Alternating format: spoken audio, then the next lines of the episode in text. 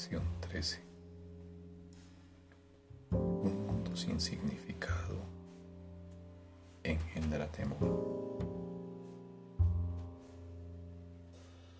Un mundo sin significado engendra temor. La idea de hoy es realmente una variación de la anterior es más específica en cuanto a la emoción suscitada. De hecho, un mundo sin significado es imposible. Lo que no tiene significado no existe. Sin embargo, de eso no se deduce que tú no puedas pensar que percibes algo que no tiene significa algo que no tiene significado. Por el contrario, eres especialmente propenso a pensar que sí lo percibes.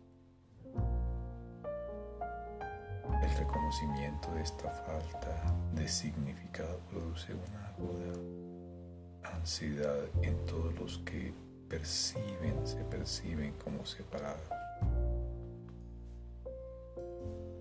Representa una situación en la que Dios y el ego se desafían, entre comillas, entre sí, con respecto a cuál de sus respectivos significados ha de escribirse en el vacío que la falta de significado produce.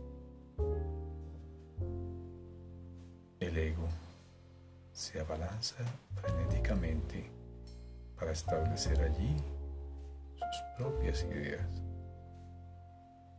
temeroso de que de otro modo el vacío pueda ser utilizado para demostrar su propia impotencia e irrealidad.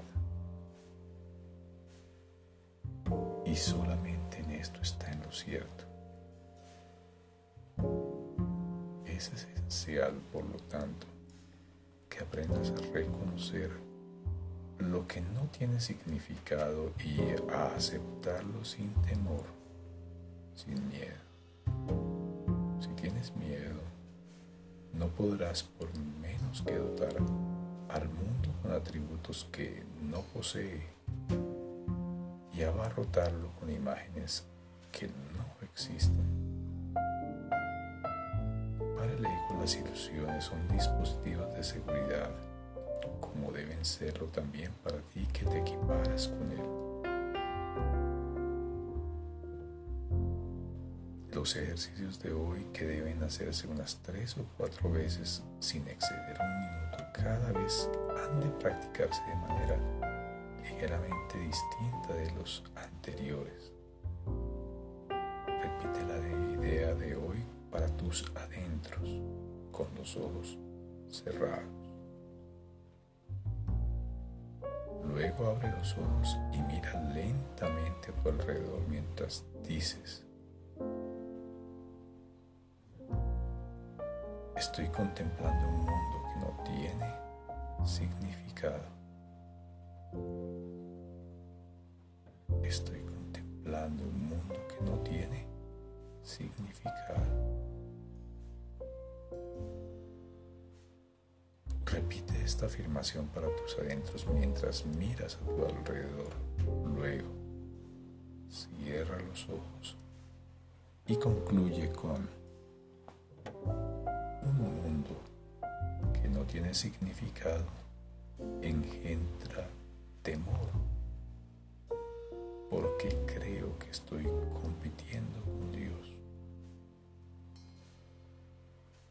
Un significado engendra temor, porque creo que estoy compitiendo con Dios. Tal vez te resulte difícil evitar resistirte en una forma u otra a esta última afirmación. sea cual fuere la forma en que esta resistencia se manifieste, recuerda que en realidad tienes miedo de esa clase de pensamiento debido a la, entre comillas, venganza del, entre comillas, enemigo. No se espera que a estas alturas creas esta afirmación y probablemente la descartarás por considerarla absurda. Observa cuidadosamente, no obstante, cualquier señal de temor patente o encubierto que dicha afirmación pueda suscitar. Esta es la primera vez que intentamos exponer una relación explícita de causa y efecto de una clase que aún no puedes reconocer por ser todavía muy inexperto. Te enfrasques en esa última afirmación y no trates ni siquiera de pensar en ella, excepto durante las sesiones de práctica. Esto es suficiente por ahora.